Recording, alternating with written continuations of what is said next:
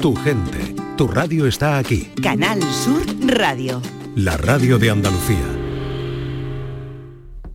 Hola, muy buenas tardes. Que mm, os voy a decir yo que, ya no sepáis y que no os diga todas las tardes cuando eh, abrimos la ventana de la radio a este tiempo dedicado a la salud, a la prevención cuando puede ser y desde luego a sentirnos todos más instruidos y apoyados por las personas, los profesionales, los especialistas que tienen el conocimiento y la experiencia.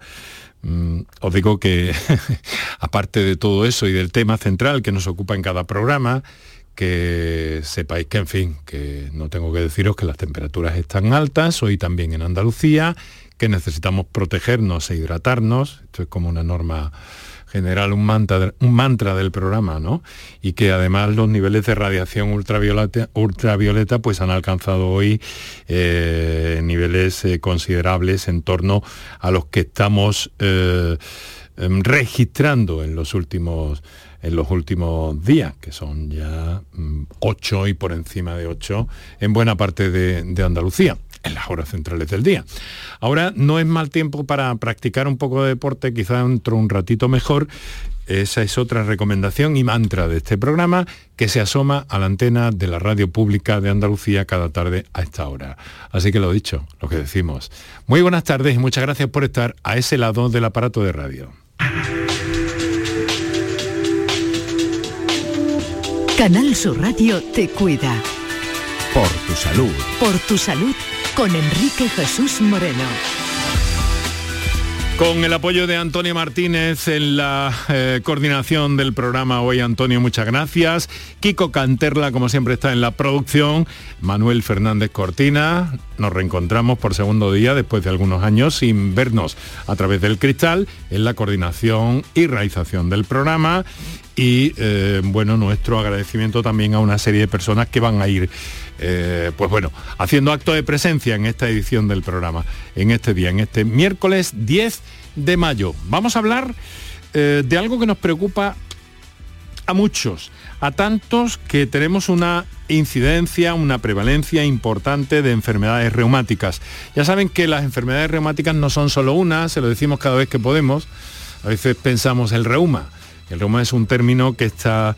Eh, bueno, quitado en medio porque en realidad hay 200 enfermedades o en torno a 200 enfermedades relacionadas con las reumáticas. Por eso nos gusta hacer ese distingo también para que todos nos vayamos aclarando y podamos conversar y entender sobre todo mejor a los protagonistas y a los especialistas que hemos convocado para esta tarde de hoy. Y otra cosa, hoy, además de comenzar el eh, quincuagésimo noveno, que nos gusta decir los, los ordinales así siempre en este programa, tenemos esa manía, se lo he comentado algunas veces, no sé por qué será. Pues es el Congreso de la Sociedad Española de Reumatología, acaba de ponerse en marcha ayer oficialmente, hoy ya con sesiones de trabajo muy intensas de profesionales y de especialistas muy preocupados por eh, esa especialidad y sobre todo como referencia el oyente, que es el, paciente, perdón, que es el destinatario de, de todo esto en definitiva. Así que estamos en marcha. Quiero recordaros que sobre enfermedades reumáticas y sobre cualquier duda que alberguéis al respecto, tenéis como siempre las líneas de intervención directa en el programa. Para contactar con nosotros puedes hacerlo llamando al 95 50 56 202 y al 95 50 56 222 o enviarnos una nota de voz por WhatsApp al 616 135 135 por tu salud en Canal Sur Radio.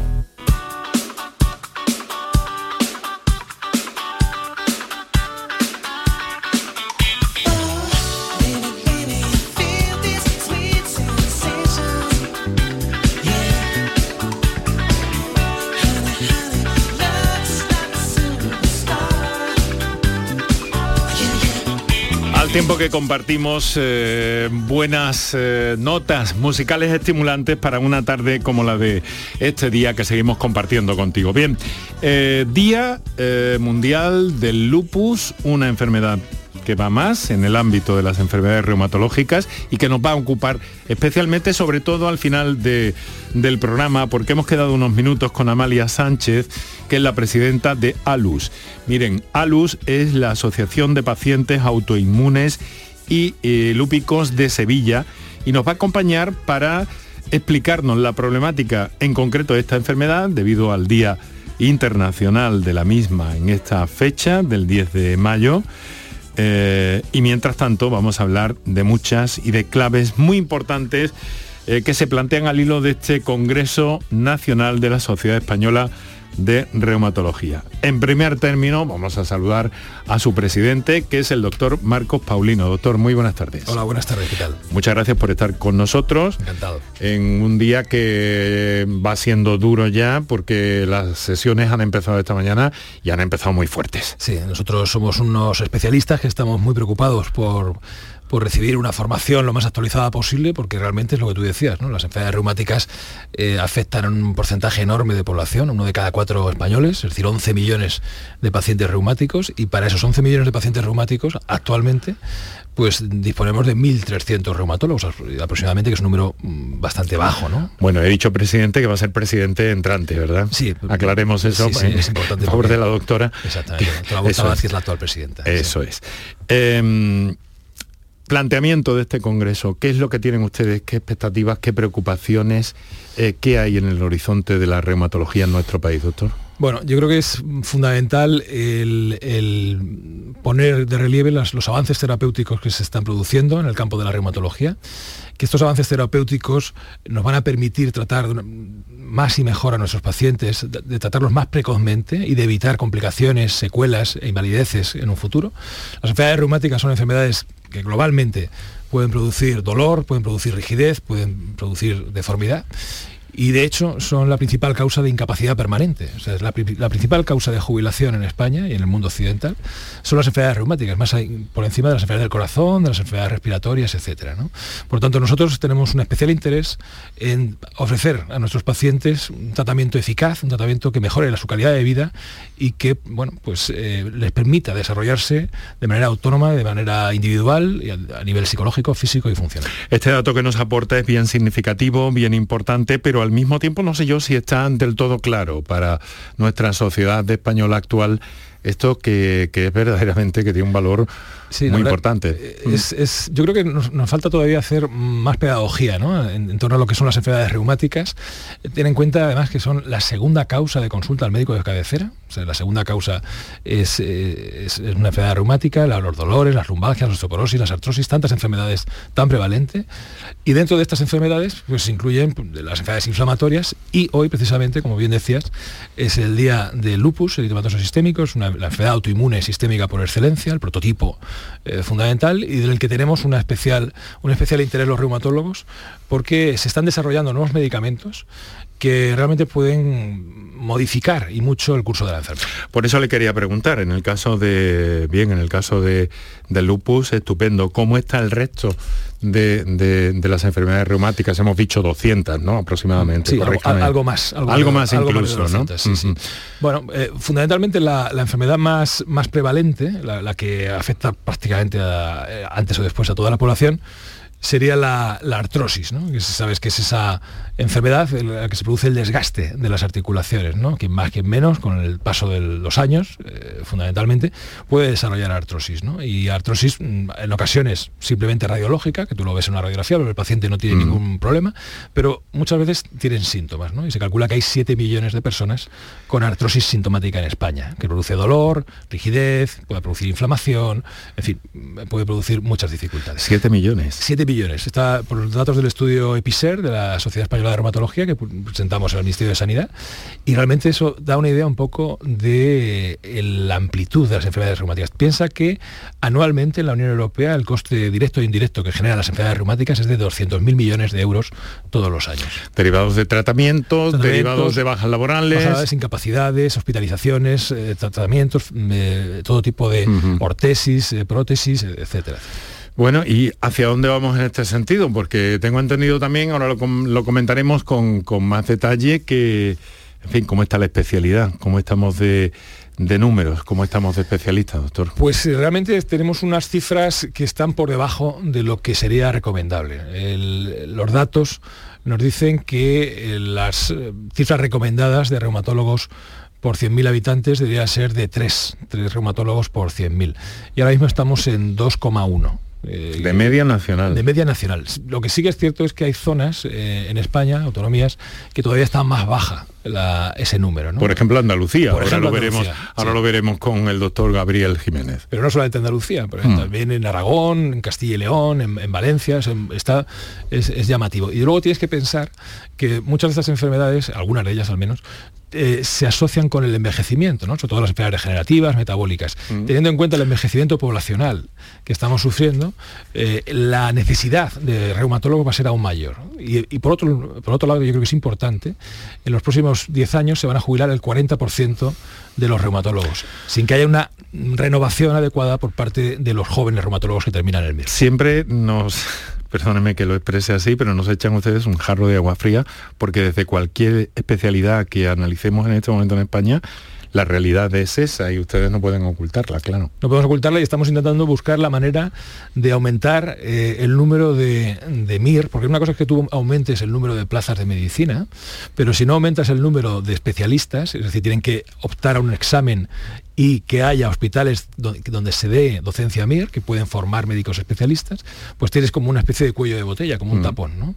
Y entonces estamos en una estrategia de intentar aumentar eh, en lo posible ese número de MIR porque hemos calculado que de aquí a los próximos 10 años necesitaríamos 450, mm, 460 reumatólogos más de los que somos ahora, así por lo bajo. en general sí es cierto que la profesión ahora mismo la especialidad tiene una media de edad, yo por lo que he podido ver esta mañana en el Congreso, bastante interesante, afortunadamente al menos en ese dato, eh, porque eh, hay especialistas de edad eh, de, mediana edad y jóvenes que eso sí parece interesante, ese dato sí parece positivo. Es muy interesante y, es muy positivo, pero tienes que ver eh, todos los eh, mayores que, se, han jubilado o que están por jubilarse. Claro. Y eso lo tenemos calculado y no es suficiente la tasa de renovación, porque necesitaríamos, ya te digo, aumentar nuestro número de, de reumatólogos de aquí a 10 años en más de 450 especialistas. Eh, entonces también intentamos hacer la especialidad más atractiva, eh, intentamos ir a las, a las universidades, en fin, eh, un poco... Fomentar un poco la... lo, que es vender nuestra, nuestra especialidad como lo que es, que es una especialidad yo creo que muy bonita, porque eres capaz de resolver muchos problemas en un solo acto médico. tenemos técnicas, tenemos pues una capacidad analítica y global del paciente reumático y yo creo que los reumatólogos somos unos especialistas que deben ser más tenidos en cuenta por parte de las gerencias, de las autoridades en general para potenciar esta especialidad, puesto que afecta a tantísimos millones de personas. Hay infradiagnóstico en cualquier caso, ¿no? Hay eh, personas que tienen una enfermedad reumática eh, reumatológica, mejor dicho, que, no saben que la tiene. Efectivamente, muchas veces la gente pues, dice, bueno, pues me duele aquí o me duele allá, o se me ha inflamado un poco un dedo, ya se me pasará y no va ni siquiera al médico de familia, mm. no te digo ya al, reumatólogo. Por eso nosotros eh, tenemos mucho interés en trabajar con la, atención primaria, eh, que sabes que también está en una situación difícil, para facilitar la comunicación entre niveles, de tal manera que nos permita eh, identificar precozmente aquellos pacientes reumáticos que realmente son graves mm. para que puedan ser derivados lo más rápidamente posible a los hospitales. Doctor Marcos eh, Paulino, presidente de la Sociedad Española de Reumatología, trabaja cerca de Andalucía, trabaja en Ciudad Real. Trabaja en Ciudad Real, sí, sí, que es prácticamente lo mismo, como sabes. Estupendo, muy bien. Y está cerquita, claro, por supuesto que está cerquita. Muy cerquita de Andalucía, muy cerquita de nuestra tierra, eh, donde esa responsabilidad de la Sociedad Andaluza de Reumatología en este caso la tiene el doctor Francisco Gabriel Jiménez, que buenas tardes, doctor. Buenas tardes, ¿qué tal? Muchas gracias también a, usted por su tiempo y su presencia en el programa de salud de la Radio Pública de Andalucía. Eh, trabaja en el Hospital Regional de Málaga, ¿verdad? Sí. Eso es. Y voy, voy a empezar preguntando algo que, quizá parezca obvio, pero que yo creo que para nuestros oyentes pueden ser, puede ser interesante. Eh, ¿Qué son las enfermedades reumáticas? Hablamos reuma, reuma, reuma, pero no tenemos claro ni definido muchas veces desde la población o desde el ámbito de, los pacientes qué es una enfermedad reumática. Luego le preguntaría por qué aparece y si hay alguna eh, predisposición en las personas. Pero díganos, ¿qué es bueno, el? Hay, hay una importante diversidad en el tipo de enfermedades reumáticas. No podemos hablar de un, de un solo tipo, ¿no? Eh, de una parte podríamos hablar de las enfermedades degenerativas que tienen que ver evidentemente con el envejecimiento de la población, como puede ser, por ejemplo, la, artrosis, ¿no? que suele ser una enfermedad generalizada. Eh, Luego otro subgrupo de enfermedades que puede corresponder, por ejemplo, a la enfermedad metabólica ósea, donde quizás la más conocida por la población es, la osteoporosis, ¿no? de la cual si quieres pues luego podemos ir profundizando. Eh, están también las enfermedades infecciosas que pueden afectar a, la- a las articulaciones y a los huesos. Eh, existe un grupo que los reumatólogos le llamamos miscelánea, porque realmente no podemos etiquetar eh, desde el punto de vista de la etiología de la patogenia como correspondiente a un grupo concreto de enfermedades. y, y quizá, bueno, pues las enfermedades que componen la mayor parte de nuestra actividad asistencial a nivel hospitalario, pues son las enfermedades inflamatorias inmunomediadas, ¿no? Son enfermedades inflamatorias crónicas en la cual hay una base de autoinmunidad y dentro de ellas pues mucha también diversidad de, de- de enfermedades. ¿Y se sabe por qué, por qué aparecen, doctor? ¿Qué sabe la Realmente de el, motivo primero no, si se sabe que eh, es de tipo multicausal, eh, intervienen factores genéticos, intervienen también factores ambientales, eh, a veces incluso alteraciones, por ejemplo, o disbiosis de, de lo que es, por ejemplo, la microbiota a nivel intestinal, infecciones, por ejemplo, a nivel bucodental. Entonces son como pequeños, eh, digamos, test triggers, ¿no? O disparadores, por así decir, de que los genes se activen y den a, ese paciente predispuesto a que genere y desencadene en la clínica y una enfermedad reumática concreta. Todo esto son hallazgos eh, que han venido ustedes divulgando en los últimos tiempos, en las últimas décadas quizá, porque ante todo el, el- el- bueno, se decía el reuma, que intentamos no decirlo, pero algunas veces todavía, incluso a mí se me, se me escapa, a pesar de que soy muy consciente de todo esto, pero eh, se achacaba la humedad, a determinados factores, eh, en fin, que tienen un algo que ver, pero no todo que ver con las enfermedades reumáticas. No, la humedad es un factor clásico desencadenante de dolores en no la enfermedad degenerativa solamente como la artrosis. Tenemos la imagen de, de la típica abuelita que le duele la rodilla, va a predecirnos que el tiempo va a cambiar, ¿no? Y eso es cierto. Pero es cierto que cualquier enfermedad reumática que afecte aumente la presión dentro del hueso, de cualquier índole, eh, va a producirse un aumento del dolor precisamente por la, por la humedad. Es decir, que no es, digamos, que intrínseca de algunas patologías concretas. Claro, hablar de prevención en enfermedades reumatológicas, doctor, mm, ¿se puede o no se puede? Creo bueno, que no, ¿no? ¿O ¿Hasta qué punto? eh, en cierta medida, el día de hoy, las enfermedades, digamos, que componen el grueso de las enfermedades inflamatorias, pues, pues quizá como tal prevención no. Sí que tenemos que estar alerta ante los síntomas primero para intentar hacer un diagnóstico precoz. Y luego si hay mm, cosas importantes desde el punto de vista, digamos que higiénico-dietético, de lo que se refiere a una atención generalizada o global del paciente, como es una dieta adecuada y sobre todo la realización de ejercicio físico, ¿no? Eh, muchas veces ya no, es- no es el desencadenante de la enfermedad. Por ejemplo, en el caso de la artrosis es muy importante el ejercicio y que no haya un sobrepeso. ¿no? Y esto es una regla que es fundamental en, Es una en el desarrollo de la enfermedad. ya también, Efectivamente, ¿no? y, y sí que tiene una un importante impacto en, en estas enfermedades. Lo que, lo que sí es importante, una vez más también, es una, un, un factor importantísimo en cualquier aspecto en ese momento en el ámbito de la salud, es el diagnóstico precoz. ¿Cómo estamos de diagnóstico precoz en este momento en Andalucía, si dispone de datos? doctor? Que de creo que diagnóstico sí. precoz, eh, bueno, eh, quizás es de las cosas más importantes que se han descubierto en las dos últimas décadas dentro de la especialidad. Y esto es porque está motivado fundamentalmente por el desarrollo de terapias que realmente son eficaces y seguras en el tratamiento de nuestras enfermedades, que nos ha llevado a la obligatoriedad de buscar herramientas que nos sirvan para, para valorar a, los- a a los pacientes. ¿no? ¿Cuáles son los hándicaps que nos encontramos en ese diagnóstico y tratamiento precoz? Pues podemos luego, digamos que profundizar, evidentemente la necesidad de aumentar las plantillas de reumatología, en el caso de Andalucía, por supuesto, también los hospitales comarcales, y una cosa muy importante es la atención primaria. Es decir, la atención primaria es fundamental porque es realmente el médico más importante, porque es la, la puerta de entrada a cualquier problema que tiene un, un paciente. Entonces, un correcto diagnóstico, valoración inicial y derivación al especialista correspondiente es primordial en, en este sentido. El médico de atención primaria, el médico, el especialista de familia últimamente tiene que saber de todo, ¿eh? Eh, yo considero que son los especialistas de mayor valor, aunque no creo que sean los mayor valorados, ni por el resto quizás de la medicina ni, Ni, de los pacientes. ¿no? ni de los propios estudiantes. Y ¿no? lo que sí es cierto es que hay un déficit formativo dentro de atención primaria en reumatología por una razón muy sencilla. Eh, de una parte porque no en todos los sitios los residentes de medicina familiar comunitaria se pueden rotar o formarse en reumatología una rotación que a veces está ausente, y luego porque evidentemente las dificultades para llevar a un reumatólogo en nuestra comunidad autónoma hacen que no haya un feedback eh, positivo también en este mm. sentido. Bueno, tenemos muchas más cosas que preguntarles, pero me gustaría que los oyentes también en torno a, este asunto que les proponemos en el día de hoy, de las enfermedades reumáticas, reumatológicas, pues eh, hagan eh, se muestren, se manifiesten y cualquier duda que alberguen al respecto, pues nos la hagan llegar. Para eso tienen, como saben, unos canales habituales para intervenir en el programa. Para contactar con nosotros puedes hacerlo llamando al 95 50 56 202 y al 95 50 56 222 o enviarnos una nota de voz por WhatsApp al 616 135 135 por tu salud en Canal Sur Radio.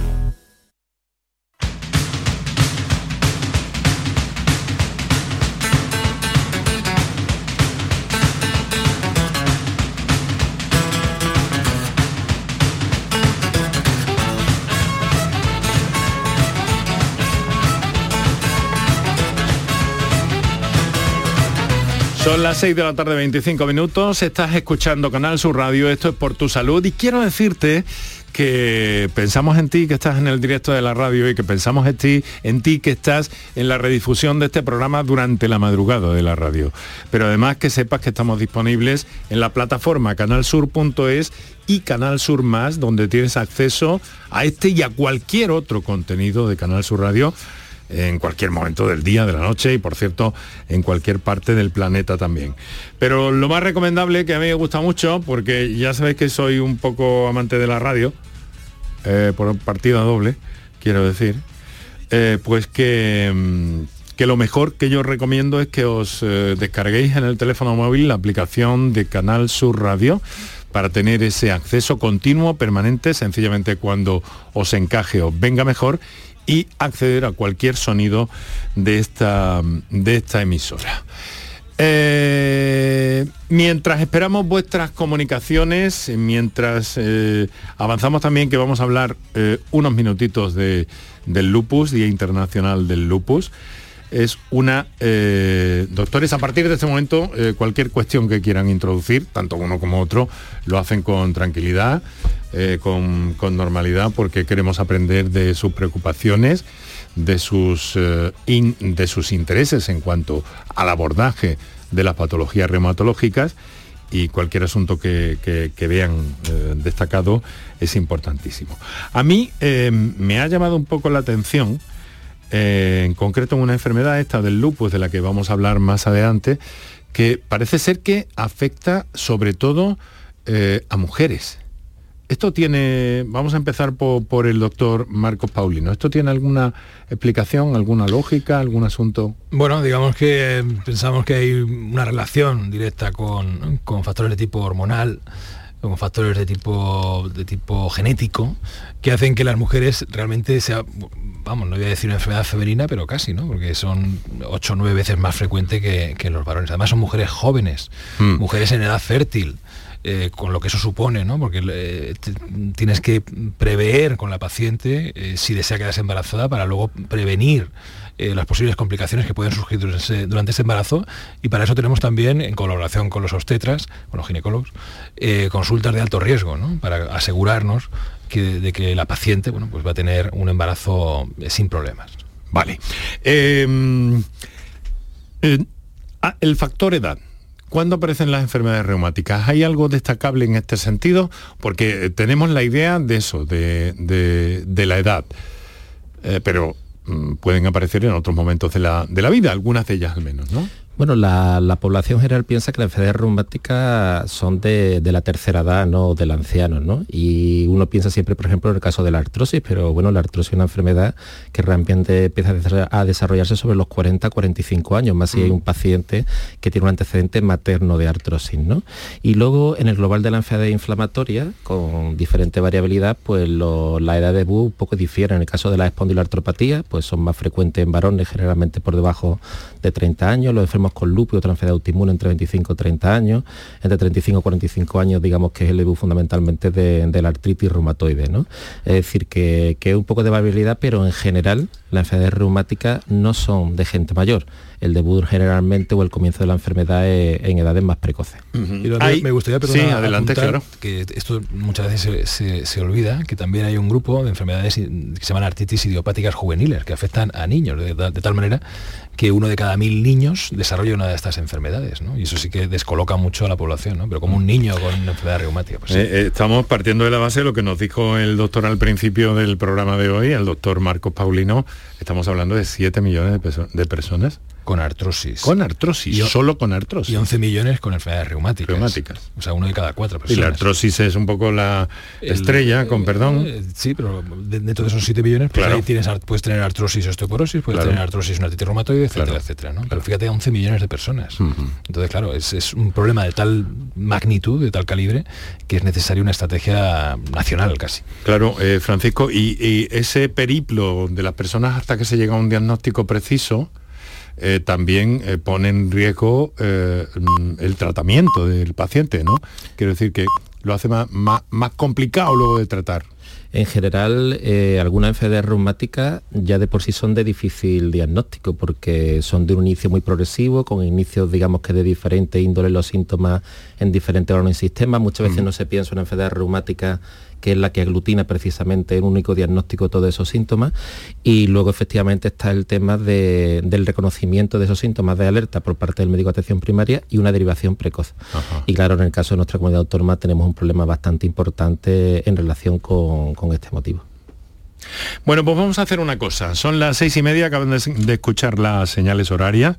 Vamos a hacer una cosa. Vamos a tomarnos un respirito aquí, pero les voy a plantear algo, no por capricho mío, sino porque alguien nos lo pregunta porque una señora que, bueno, por lo que sea no quiere intervenir en el programa en directo, pero nos dice, nos pide si podrían hablar sobre la fibromialgia, que me parece que es un tema interesante también, no en el campo estrictamente de la, de la reumatología, pero sí que tiene mucha, ¿no? Eh, tiene muchas connotaciones o tienen ahí, a ver, hay, hay más y sus menos sobre eso. Yo, vamos a ver, la fibromialgia es una enfermedad reumática. Reumática. Punto. Punto. vale. luego, eh, porque sus pues manifestaciones, sus manifestaciones son fundamentalmente dolor, cansancio, rigidez, fatiga, etcétera. Sí. sí. que es cierto que se está investigando las causas y se ha visto que existe una alteración a nivel del sistema nervioso central, de una hipersensibilidad al dolor. Es una enfermedad que afecta a un millón de personas en España. O sea que cuando hablamos de pacientes reumáticos hablamos en millones. sí, sí, sí, es una cosa y entonces, eh, tremenda. es una enfermedad muy prevalente que puede ser muy invalidante. No, lo he dicho esto porque muchas veces las personas eh, que, padecen fibromialgia mm, están como en una especie de limbo en muchas ocasiones, aunque ustedes vienen insistiendo mucho tiempo, fibromialgia es una enfermedad eh, reumática, pero sin embargo parece que están en una especie de limbo y a veces hay cierto desconcierto que claro, que, que provoca confusión en esas personas, ¿no? Pero yo creo que muchas veces el desconcierto viene porque no hay por una correcta... Por eso he dicho yo, por eso me he referido yo a ese... Una correcta información. Eh, yo más que definirla como una enfermedad reumática, la definiría como una enfermedad que evidentemente en el caso de que un médico de atención primaria tenga dudas acerca del diagnóstico de si es una fibromialgia o no, realmente el reumatólogo es el especialista que tiene que valorarlo. Lo que sí que es cierto es que una vez que el enfermo está diagnosticado y en ausencia de otras enfermedades reumáticas asociadas, pues evidentemente es una enfermedad que es de alta prevalencia, pero no tiene el impacto, digamos, que otro tipo de enfermedades eh, a nivel de destrucción articular o a nivel de afectación orgánica sistémica, etcétera, etcétera. Y digamos que la evidencia científica al día de hoy, pues son muy pocos fármacos los que han demostrado eficacia y además con un porcentaje no muy alto de de efectividad precisamente. Entonces, bueno, eso mm, crea desasosiego en, los pacientes y, yo creo que ese limbo es mm. más bien eh, que es difícil aceptar que en esta enfermedad concreta eh, pues las herramientas terapéuticas pues no son las que quisieran. Vale. Bueno, vamos a ese descansillo en el programa, un par de minutos para nuestros anunciantes y enseguida empezamos a escuchar ya a nuestros oyentes. Para contactar con nosotros puedes hacerlo llamando al 95 50 56 202 y al 95 50 56 222 o enviarnos una nota de voz por WhatsApp al 616 135 135 por tu salud en Canal Sur Radio. Canal Sur Sevilla, la radio de Andalucía. Si necesitas recuperarte de una operación de cadera, rodilla o cualquier otro proceso médico, en Vallesol podemos ayudarte. Contamos con profesionales que te ayudarán a recuperarte más rápido y llevarán un estrecho seguimiento de tu evolución. Y todo ello sin desplazamientos innecesarios y por mucho menos de lo que imaginas. Infórmate en el 924 24 25 o en vallesol.es. Vallesol, la residencia que te mereces. Si estás cansado ya de tanto pagar gasolina, luz y ahora el tope del gas, venga, corre y llámame, que no hay tiempo que perder, nuestro petróleo es el sol y lo tienen que saber. Placas fotovoltaicas Dimarsa. Infórmate en el 955 12 13 12 o en dimarsa.es. La enfermera cuida, diagnostica, cura, gestiona, investiga y educa en prevención. Conoce de primera mano las necesidades de los pacientes y sus familias, por lo que debe ser líder en las decisiones que afecten a la salud de las personas. Pregunta su nombre a tu enfermera, siempre te puede ayudar. Excelentísimo Colegio Oficial de Enfermería de Sevilla. Para contactar con nosotros puedes hacerlo llamando al 95 50 56 202 y al 95 50 56 222 o enviarnos una nota de voz por WhatsApp al 616 135 135. Por tu salud en Canal Sur Radio.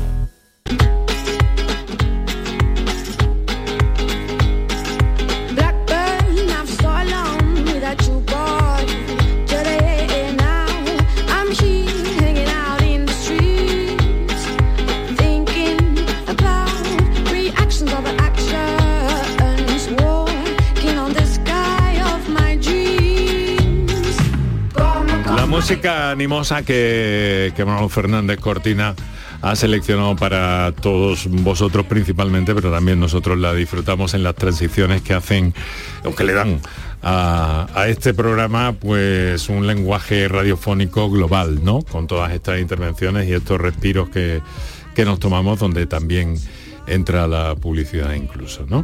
Pero a lo que vamos es a lo que vamos que es a escuchar a una oyente encarna que nos telefonea desde Sevilla, y a quien quiero saludar ahora. Encarna, buenas tardes. Buenas tardes. ¿Qué tal? Lo primero, enhorabuena por el programa. Muchas gracias. Todas las tardes lo escucho. Vamos, yo mm, tengo polimialgia reumática. Desde hace tres años empecé con un tratamiento de, de 30 de corticoides. Vamos, estoy con el ácido alendrónico toda la semana, con el protector de estómago, con el calcio. Pero mi pregunta es, ¿no hay mm, otra, mm, el corticoide? ¿Solamente se puede esa, enfermedad tratar con los corticoides? A ver, doctores, eh, cualquiera de ustedes, el que primero... la polialgia reumática es una enfermedad inflamatoria que afecta más a, personas mayores, por así decirlo, y produce dolor e inflamación fundamentalmente a nivel de hombros, caderas, cuello, etc. El tratamiento fundamentalmente son corticoides, eh, porque además el paciente nota una, mejoría espectacular. Luego el problema viene cuando hay enfermedades, polimialgias reumáticas, que se curan, es decir, que tú puedes ir retirando el corticoide progresivamente y el paciente consigues quitarlo y no reaparece la enfermedad, pero hay otro porcentaje de pacientes que al ir bajando el corticoide reaparece la enfermedad. Entonces tienes que volver a subir e intentar buscar la menor dosis posible de corticoide para evitar efectos secundarios y demás. Entonces, eh, sí que es cierto que a veces cuando tenemos este tipo de, pacientes que necesitan corticoterapia de manera crónica, lo que hacemos es eh, a veces añadirles medicamentos que se llaman ahorradores de corticoides para intentar eh, bueno, pues que tomen la menor cantidad posible de corticoide. Lo que pasa es que cuando tú tienes una polimialgia crónica, ya va a ser muy complicado el suspender el corticoide. Vale. A ver, Encarna, estás ahí, ¿no? Sí, Sí, yo llevo ya tres años con los corticoides y, es verdad que en principio, vamos, los primer, primer mes empecé con 30, ya voy con 5 nada más. Mm, eh, desde hace dos meses mm, era una alternativa, un día 10, otro día 5, pero ya con 5 nada más, pero era eso, sí, sí, no hay otra solución. Bueno. Bueno, a yo tengo ya 76 años. A lo mejor, poco a poco, bajando poquito a poco, quién sabe hasta dónde se puede llegar, ¿no? lo mismo empiezan a ponerle 5 y dos y medio, y luego dos y medio, quién sabe, ¿no? Sí. Bueno, querida amiga Encarna, muchas gracias por su llamada. Venga, un saludo, muy buenas tardes. Eh, tengo otra comunicación en vía texto que de otra, de otra persona que quiere introducir otra, otra idea. Porque todavía seguimos con la fibromialgia, ¿eh? que es un tema que tiene mucho tirón, pero claro, tenemos también a la vuelta de la esquina un programa especial con colegas suyos eh, implicados en el asunto y no quisiéramos hoy cargar las tintas sobre el tema. Estamos hablando de enfermedades reumáticas eh, que habitualmente nos ocupan en el programa y en este caso estamos tomando como, como referencia el 59 eh, Congreso de la Sociedad Española de Reumatología que eh, se está desarrollando en Sevilla con la presencia de 1.500 especialistas de todo el país, de toda España.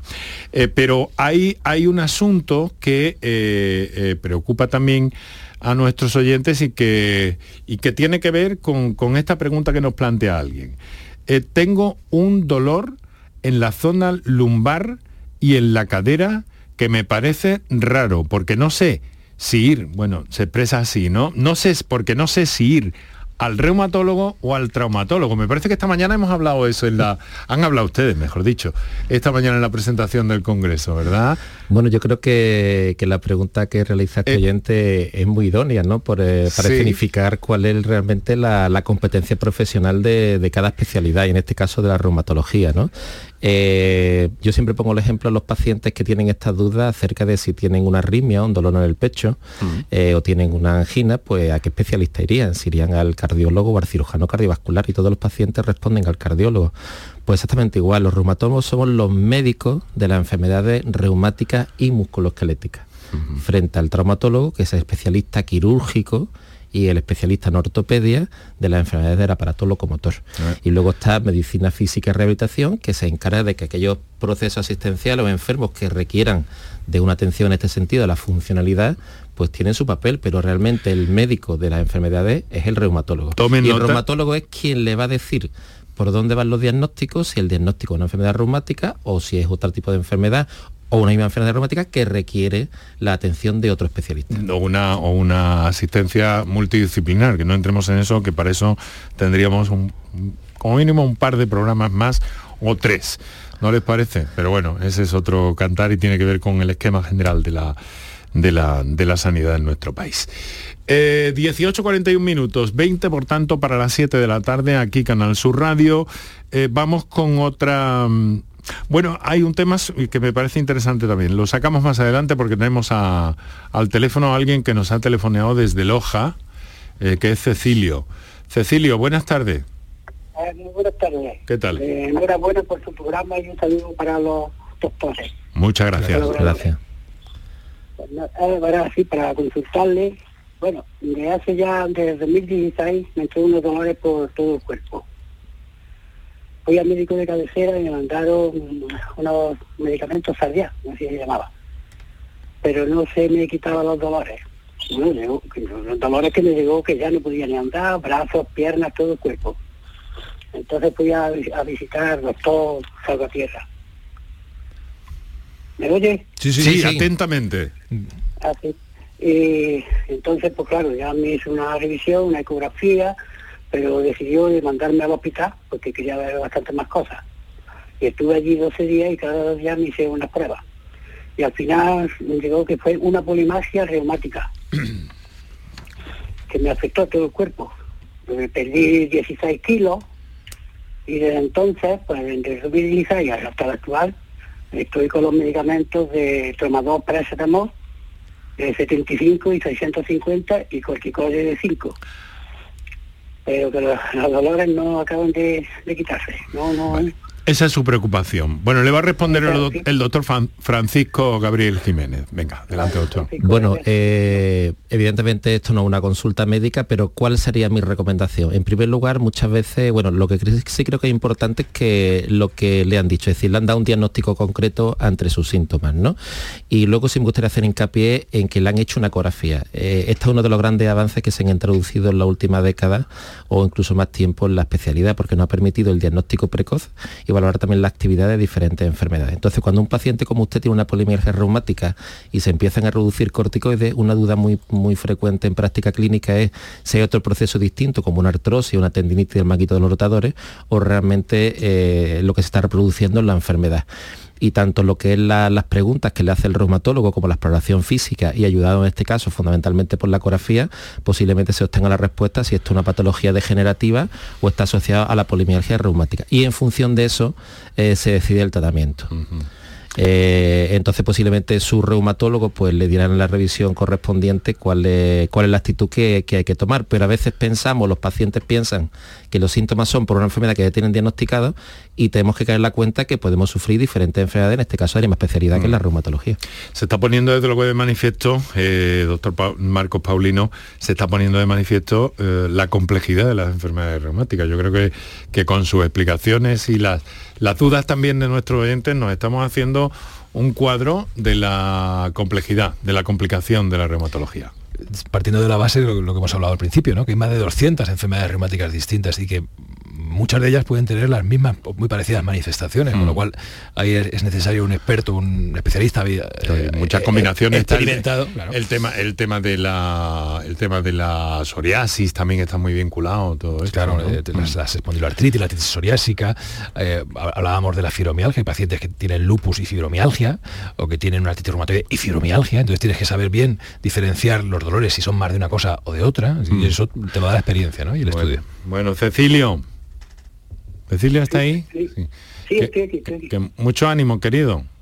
Gracias. Yo voy cada siete o ocho meses voy a revisión. me, voy a revisión, pero claro, los dolores no se calman. Que me he soportado también. El lado derecho, sobre todo el lado derecho. Y eso, y, ahí, voy. Mucho ánimo. Bueno, pues mucho ánimo, querido amigo, mucho ánimo. Gracias, ¿eh? un saludo. Venga, Cecilio. Gracias. Em, hablamos un poco de, de, medicamentos brevemente, pero vamos, en este sentido que no lo hemos comentado todavía, sí que es cierto que hay cosas muy importantes que se han producido en los últimos años incluso y que sigue habiendo innovación para los tratamientos en enfermedades reumatológicas eh, prácticamente a diario, me atrevo a decir, no sé si exagero un poco, pero bueno, casi casi, ¿no? A ver, doctor. Bueno, nosotros eh, hemos vivido una revolución realmente en la reumatología. O sea, piensa que hasta finales de los años 90, primero 2000, teníamos mm, poquitas opciones de tratamiento para nuestros enfermos. A partir de ese momento se produce la entrada de un nuevo tipo de terapias, terapias biológicas y terapias dirigidas, que son tratamientos mucho más específicos, que van a los mecanismos más profundos de la enfermedad, ¿no? a bloquear directamente los fenómenos inflamatorios que se producen en muchas de las enfermedades reumáticas.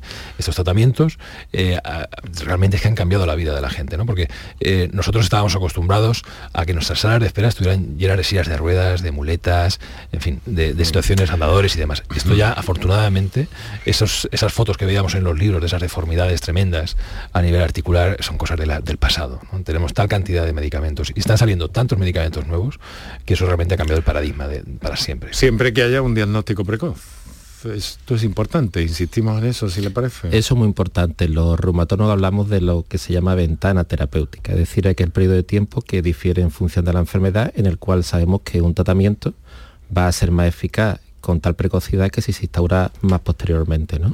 Eso es muy, muy importante. Y también una cosa que hemos aprendido los reumatólogos con el paso de, los años, no solamente en la adquisición de nuevas dianas de tratamiento, sino aparte también del tratamiento precoz, el tratamiento intensivo. Cuando tú más vigilas a un enfermo, cuando tú más lo revisas, estás encima de ese enfermo, lo que se llama el control estrecho tight control, eso ha demostrado mejorar mucho los resultados en salud.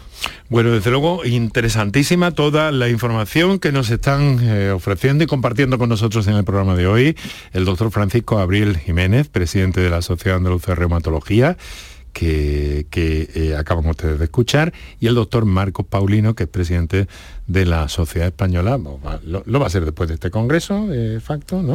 El año que viene. El año que viene, el año que viene. Estoy de meritorio. eso es. bueno, bueno. y que, qué bueno que nos están orientando también. Vamos a hacer una cosa, eh, si les parece, yo tengo una cita con Amalia Sánchez, a quien ustedes conocen, que es presidenta de la Asociación de Pacientes Autoinmunes y, Lúpicos de Sevilla. Eh, y no sé si es posible que se queden con nosotros para terminar un poco compacto el programa, si hay tiempo y todo eso.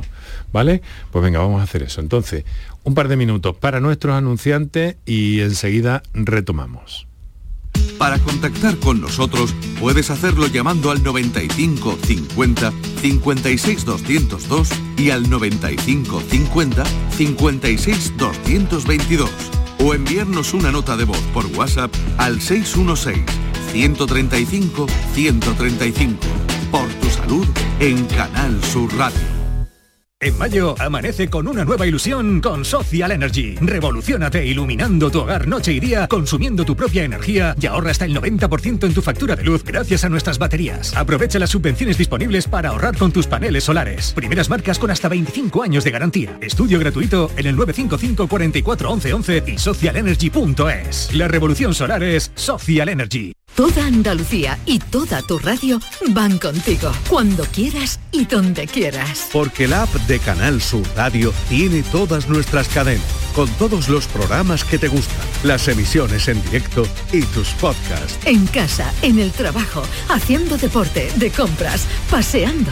Descárgatela. Tienes todo Canal Sur Radio, Radio Andalucía Información, Canal Fiesta, flamencoradio.com y Canal Sur Radio Música para ti. Toda Andalucía y toda tu radio van contigo. Más Andalucía. Más Canal Sur Radio. Para contactar con nosotros puedes hacerlo llamando al 95 50 56 202 y al 95 50 56 222 o enviarnos una nota de voz por WhatsApp al 616 135 135. Por tu salud en Canal Sur Radio.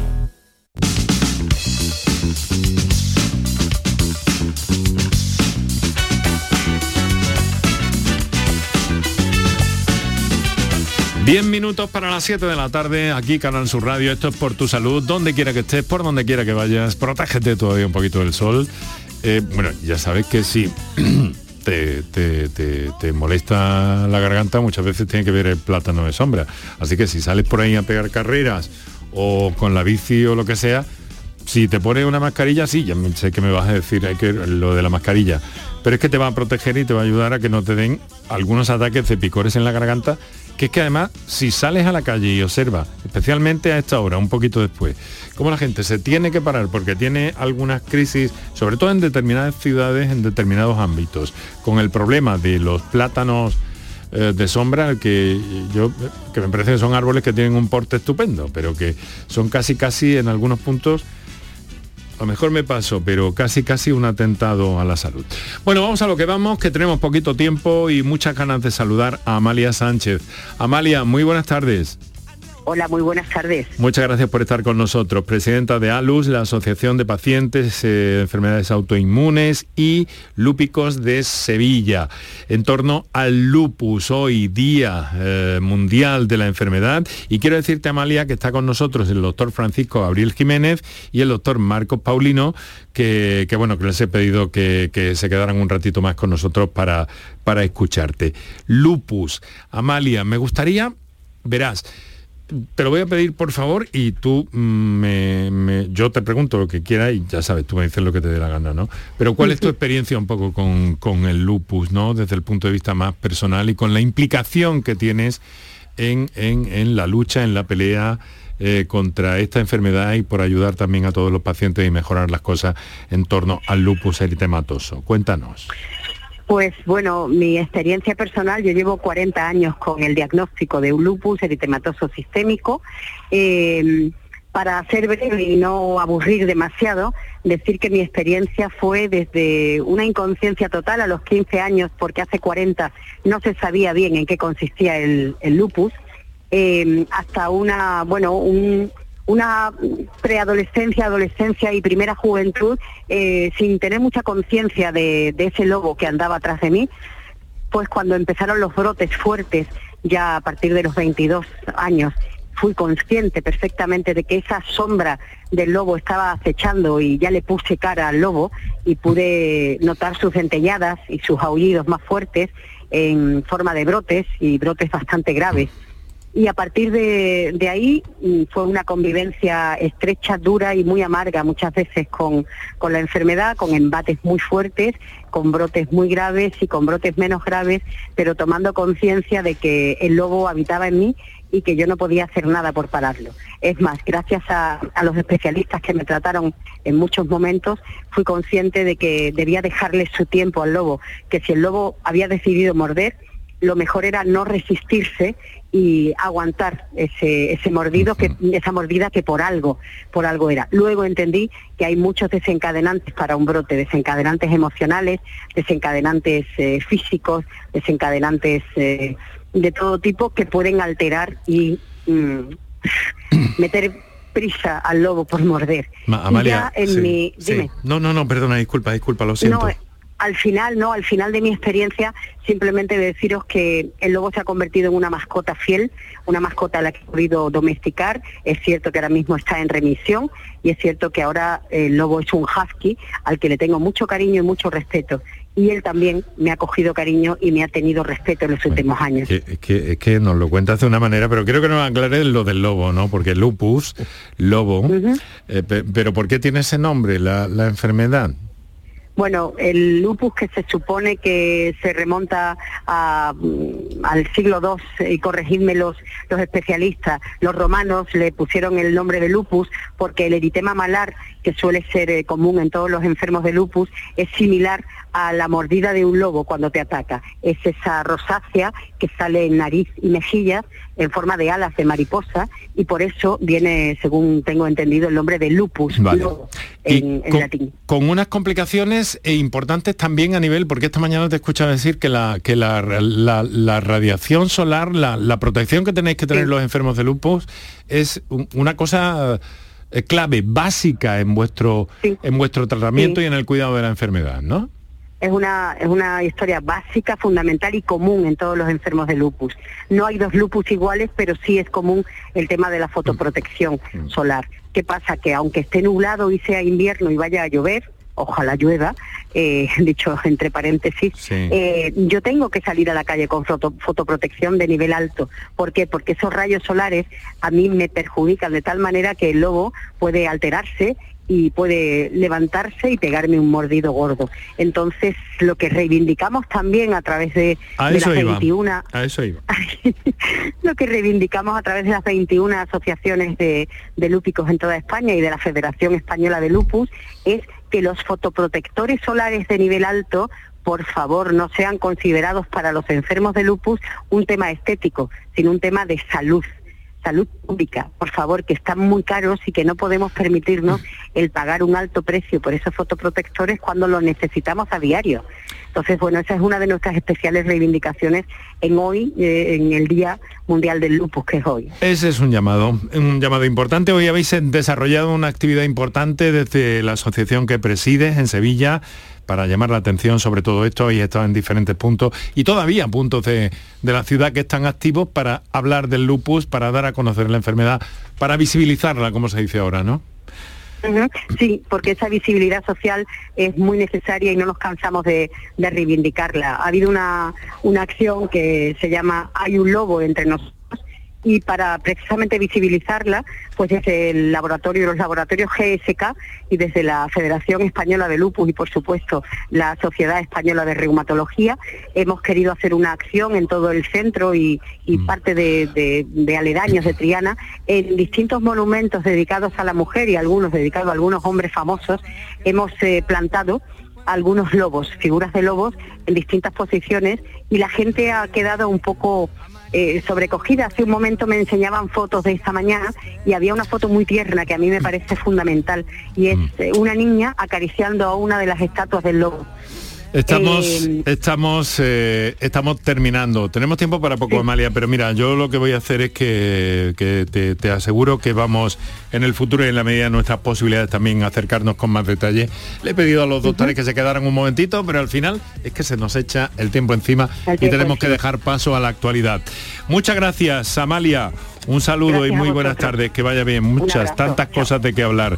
Eh, doctores Francisco Gabriel Jiménez, presidente de la Sociedad Andaluza de Reumatología, doctor Marco Paulino, muchas gracias por acompañarnos. Seguimos en contacto y seguimos atentos a la salud. Mañana volvemos con más asuntos y lo hacemos desde Almería, donde comienza el Congreso de la Sociedad Andaluza de Epilepsia y allí estaremos. Nuestro agradecimiento especial hoy para Sonia Gardes de Comunicación de la Sociedad Española de Reumatología y aquí Canterla, Fernández y Moreno. Hasta mañana.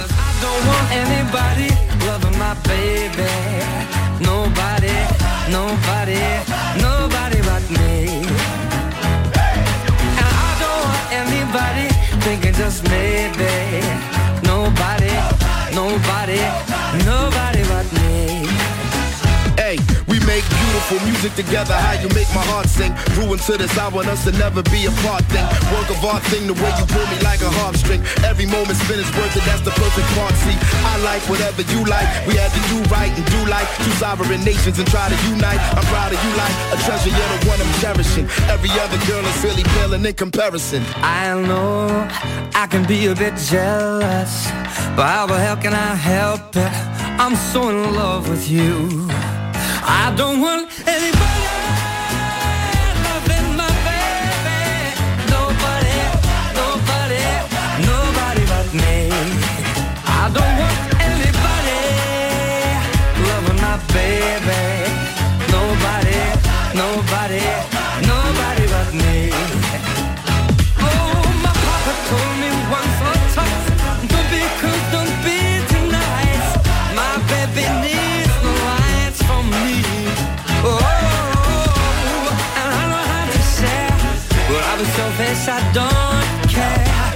but don't need know I'm gonna?